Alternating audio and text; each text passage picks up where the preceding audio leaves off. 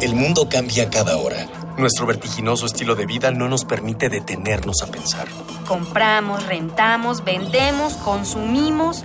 Todo lo que hacemos o dejamos de hacer tiene consecuencias para el mundo. ¿Cómo enfrentar los grandes retos de nuestra época? ¿Cómo reducir nuestro impacto en el ambiente? El Programa Universitario de Estrategias para la Sustentabilidad, pues, y Radio UNAM presentan Ambiente Puma.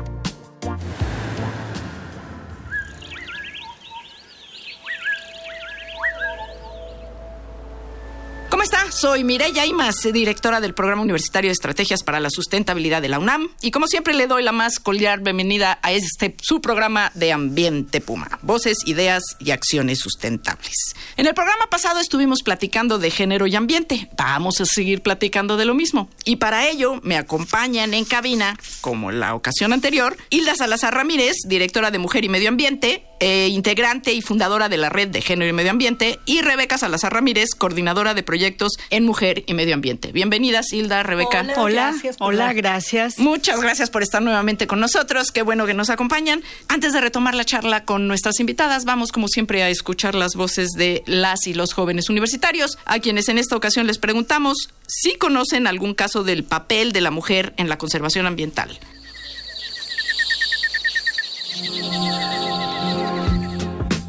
¿Consideras que las mujeres tienen un papel preponderante en la conservación del ambiente?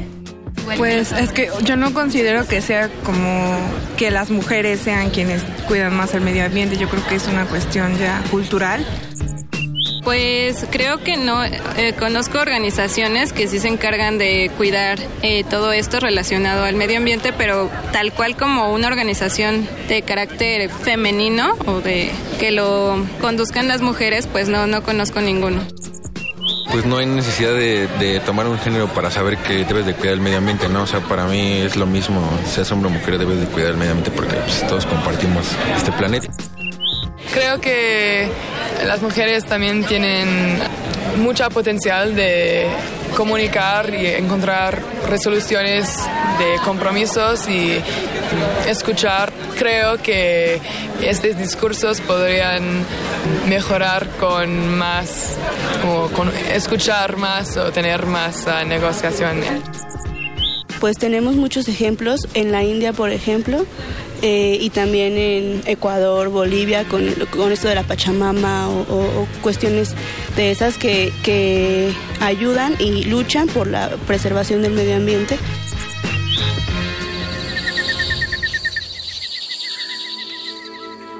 Escuchábamos las voces de las y los jóvenes universitarios de la Facultad de Ciencias Políticas y Sociales. ¿Cuál es su, su bote pronto a, estas, a estos comentarios de los chicos y las chicas, Hilda Rebeca? Pues mira, a mí me encanta la Pachamama cuando plantea que la relación de los seres humanos con la naturaleza debe ser integral y debemos ser parte de esta, pero no me gusta cuando nos convierte a las mujeres como solo madres. Exacto, como si fuéramos la madre tierra también, ¿no? No somos solo madres, somos algunas ni siquiera son madres, ¿no? Somos madres, somos trabajadoras, somos emprendedoras, estamos en la calle, estamos en todos los espacios. Entonces esta noción como que reproduce roles donde nos deja a las mujeres al cuidado de la casa, ya sea la casa, la casa del planeta ahora el planeta, que es una responsabilidad tremenda. Yo creo que es responsabilidad de ambos, hombres y mujeres, y que, como decíamos la vez pasada, las desigualdades han dejado como opacado el lugar que hemos tenido las mujeres en la conservación de los recursos naturales, que es muy importante. Creo que sí, las mujeres, junto con los hombres, estamos haciéndolo, pero también estamos en situación de desventaja. Pensemos en los programas clásicos de conservación de la naturaleza, los bosques, por ejemplo.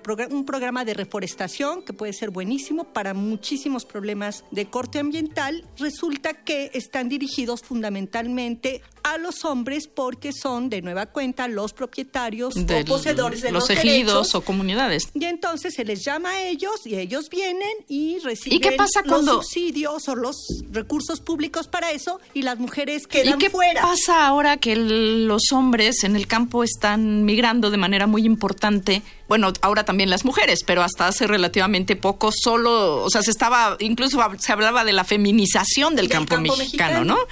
Rebeca. Antes de contestar eso, eh, veo en las respuestas de, de las y los estudiantes está mezclado y eso me parece interesante porque así como hay percepciones más o menos tradicionales y muy estereotipadas, también en algunas intervenciones se dijo, bueno, no, las mujeres no tenemos por qué ser las cuidadoras también del planeta, aparte de cuidadoras de la gente, ¿no? Bueno, con relación al, a la migración y la feminización de la, del campo, efectivamente la migración es un fenómeno que creo que tiene que estudiarse más desde la perspectiva de género para ver qué es lo que está ocurriendo ahora en el campo. Y las mujeres se quedan con una doble responsabilidad o triple. La casa que se les ha asignado tradicionalmente y también la parcela. Entonces tienen un doble trabajo. Cuando los hombres regresan, vuelven los roles tradicionales, ellos se hacen cargo. Y también el ver qué es lo que ha ocurrido con las remesas, que es muy interesante, con las mujeres que se quedan en el campo y reciben las remesas, tienen un cierto poder y cuando los hombres vuelven, en el caso de que vuelvan, vuelven a quedar desempoderadas, se podría decir, porque ya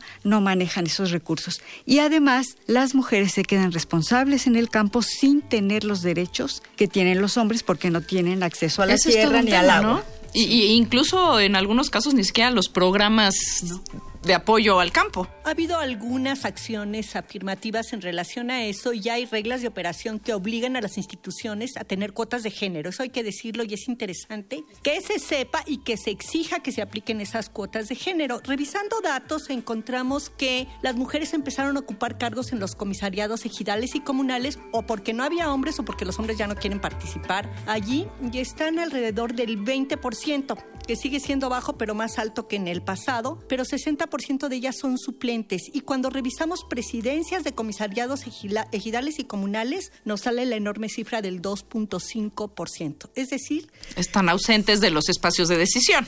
totalmente ausentes de los espacios de decisión que tiene que ver con programas de cuidado y conservación de los recursos naturales, pero también de su aprovechamiento sustentable. No es solo conservación, sino aprovechamiento sustentable. Entonces las mujeres por un lado nos incorporamos al mercado de trabajo, incluyendo en el campo, que ya ha crecido mucho, las mujeres se han tenido que integrar a obtener ingresos remunerados, campo, ciudad, etcétera, pero sin los derechos correspondientes. Entonces, de nuevo, esta perspectiva de género en materia ambiental se vuelve fundamental porque entonces nos vamos incorporando, van cambiando las actividades, los roles, pero las políticas públicas siguen siendo ciegas a género, siguen planteando una sociedad en donde hay un hombre proveedor, una mujer cuidadora cuando esto ya no es así, o una familia nuclear cuando tampoco Y no solo en el campo, ¿no? Eso también está pasando en las ciudades. Es cierto, y es muy importante, claro. Y en las ciudades es a veces más rudo el tema, porque el tema del trabajo, del cuidado, de la movilidad, se complica, ¿no? En muchos, en muchos casos no son estas familias numerosas del campo en donde están la abuela, los abuelos, ¿no? Aquí ya suelen ser familias cada vez más pequeñas, más nucleares, en donde se va el hombre también al extranjero o se va y la mujer se queda al cargo de la familia prácticamente sola. Bueno, y recordarás el estudio que hicimos en Iztapalapa. es justo eso tenía yo en mente. que es tremendo porque dices, bueno, el problema del agua y tienen que acarrear las mujeres en el campo, pero cuando entramos a Iztapalapa a ver qué pasaba con las mujeres y el agua y los hombres y el agua, encontramos problemas tan serios y tan graves como los que hay en el campo, pero que además en condiciones espaciales tremendas, ¿no? Dijimos, bueno, allá en la Sierra de Santa Catarina, arriba, pero vamos a una unidad habitacional y la disputa por el espacio para guardar y apartar el agua, que está tandeada que les llega una o dos veces por semana en la noche a cualquier hora, pero no tienen dónde guardarla, se vuelve tremendo. Es un conflicto por el agua tremendo y son las mujeres que se quedan con el oído esperando a ver a qué hora suena el agua para levantarse dos, tres de la mañana. A recoger, a, capturar agua, en todos los contenedores que pueden, ¿no? En cubetas, en lo que sea, ¿no? Y al día siguiente, pues irse a chambearse a trabajo formal, informal. Entonces, lo tenemos en la ciudad, en el campo, o las inundaciones que tenemos ahora en la ciudad, escasez e inundaciones. Solo un caso que me gusta mucho contar y es que nos decían que se inundaba tanto una zona en, en épocas de lluvias que había un señor que cargaba a las mujeres que traían los niños, las niñas al mandado, no sé qué, que las cargaba en el lomo. Para cruzarlas. Para cruzarlas y cobraba solo cinco pesos. Qué barbaridad. Bueno, ahorita vamos a seguir platicando de esto y más, pero díganos usted qué le parece, envíenos sus comentarios Recuerde que nos interesa muchísimo su opinión. Eh, seguimos regalando un ejemplar del título Cambio Global, Causas y Consecuencias, publicado por la UNAM y la editorial Siglo XXI. Díganos usted un ejemplo de un recurso que sea manejado principalmente por mujeres y por qué. Le recuerdo nuestras vías de contacto en Twitter, arroba UNAM Sustentable, en el Facebook e Instagram Sustentabilidad UNAM, o bien comuníquese al correo electrónico ambiente arroba puma.unam.mx. Recuerde que este espacio lo construimos entre todas y todos, pues con sus voces e ideas estamos haciendo comunidad. Y entramos hacia la parte final de esta emisión y de este programa de género y medio ambiente con quien hemos estado platicando, con Hilda Salazar y con Rebeca Salazar. Síganos platicando sobre el estudio de, de Iztapalapa. Creo que es un, es, es un buen ejemplo de una zona urbana en donde hay totalmente una asignación de roles de género muy establecidos, ¿no? Las responsables del agua son las mujeres, las responsables de tenerla en casa, de tenerla limpia y de que esté disponible para la familia. Cuéntenos un poquito más, ¿qué, qué, cuál sería el, tema más importante de ese estudio? O sea, ¿y cómo podríamos empezar a cambiar eso, a cambiar esa situación? Algo muy interesante en este estudio fue que se entró a un ámbito en el que no se suele entrar en este tipo de investigaciones cuando se habla de medio ambiente, que es la unidad doméstica. ¿Qué está pasando dentro de la unidad doméstica? La casa, el hogar, las relaciones entre las personas del hogar, que puede ser familia o no, entre hombres y mujeres. Allí fue cuando pudimos ver cómo las mujeres, lo que contaba Hilda, se asumen ellas mismas y se les da ese rol de ser las que proveen de agua y si el agua está sucia es culpa de ellas. Incluso nos dimos cuenta en esa investigación que ellas se sentían muy mal porque salía el agua sucia, que es muy común en esta palapa, y que tenían problemas con sus parejas porque al lavar la ropa, la pareja veía que su ropa estaba sucia o manchada y que parecía que no la habían lavado y le reclamaba a la mujer. Esas relaciones interpersonales que están cruzadas por el género y las desigualdades y los roles tan rígidos, eso salió en esta investigación y cosas que normalmente no se sabe. Otra cosa que salió es que las cifras, por ejemplo, de cobertura son cifras realmente muy engañosas porque nos salía en las estadísticas en casa adentro 95%. Cuando empezamos a ver cuál era realmente esa cobertura no es tal, porque primero hay tuberías, pero no llega el agua. O llega a las 4 de la mañana o llega cada semana. Y eso, y eso podría o debería cambiar. Y para eso, pues se hace este tipo de estudios y tenemos estas charlas en la radio para que vayamos asumiendo cada quien nuestras responsabilidades como persona, ¿no? En qué estamos nosotros siendo parte de reproducir estos esquemas y estas formas de relación en la sociedad entre hombres y mujeres.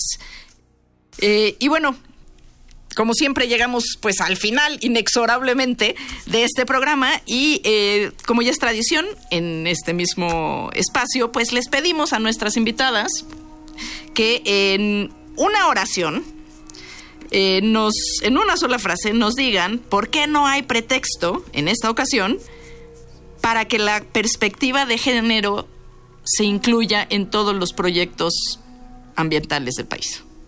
Porque está en el corazón de la crisis de desigualdad y ambiental que tenemos en el país y en el mundo. Es urgente que las mujeres estemos, junto con los hombres, resolviendo problemas estructurales de la sociedad actual. Porque las desigualdades actúan en contra de la democracia y del acceso a los recursos a que tenemos derecho todas y todos. Exacto. ¿Qué modelo de sociedad y de país queremos? Está detrás, detrás de estas desigualdades. Y bueno, concluimos una emisión más de Ambiente Puma. Le agradezco a Hilda Salazar Ramírez, directora de Mujer y Medio Ambiente e integrante y fundadora de la Red de Género y Medio Ambiente, y a Rebeca Salazar Ramírez, coordinadora de proyectos en Mujer y Medio Ambiente que hayan participado con nosotros en estas dos emisiones. Muchísimas gracias a ambas. No, muchísimas gracias a ustedes, muchísimas gracias. Facebook, y ahí tenemos muchas publicaciones. A ver, dila, dila. MM Ambiente en, Facebook, bus- busquen la silla y lo van a encontrar. Bueno, esto fue una coproducción de Radio UNAM y el Programa Universitario de Estrategias para la Sustentabilidad con apoyo de la Dirección General de Divulgación de la Ciencia. En los controles, como siempre, y en la producción estuvo Miguel Alvarado, en la investigación sondeos invitados Dalia Ayala, Miguel Rivas, Eder Salazar, Lucina Hernández, Jorge Santos y Cristian Barroso. Todos ellos de nuestro equipo de Educación Ambiental y Comunicación. Le invitamos a que el domingo que viene, a las 4 de la tarde, sigamos reuniendo ideas, voces, acciones sustentables aquí en Ambiente Puma. Hasta la próxima. Una pequeña acción. Un cambio de actitud. Nuevos hábitos. Y nuevas formas de entender y relacionarnos con el mundo. Paso a paso. Aportamos un granito de arena. Para construirnos un futuro. El Programa Universitario de Estrategias para la Sustentabilidad, pues, y Radio UNAM presentaron Ambiente Puma.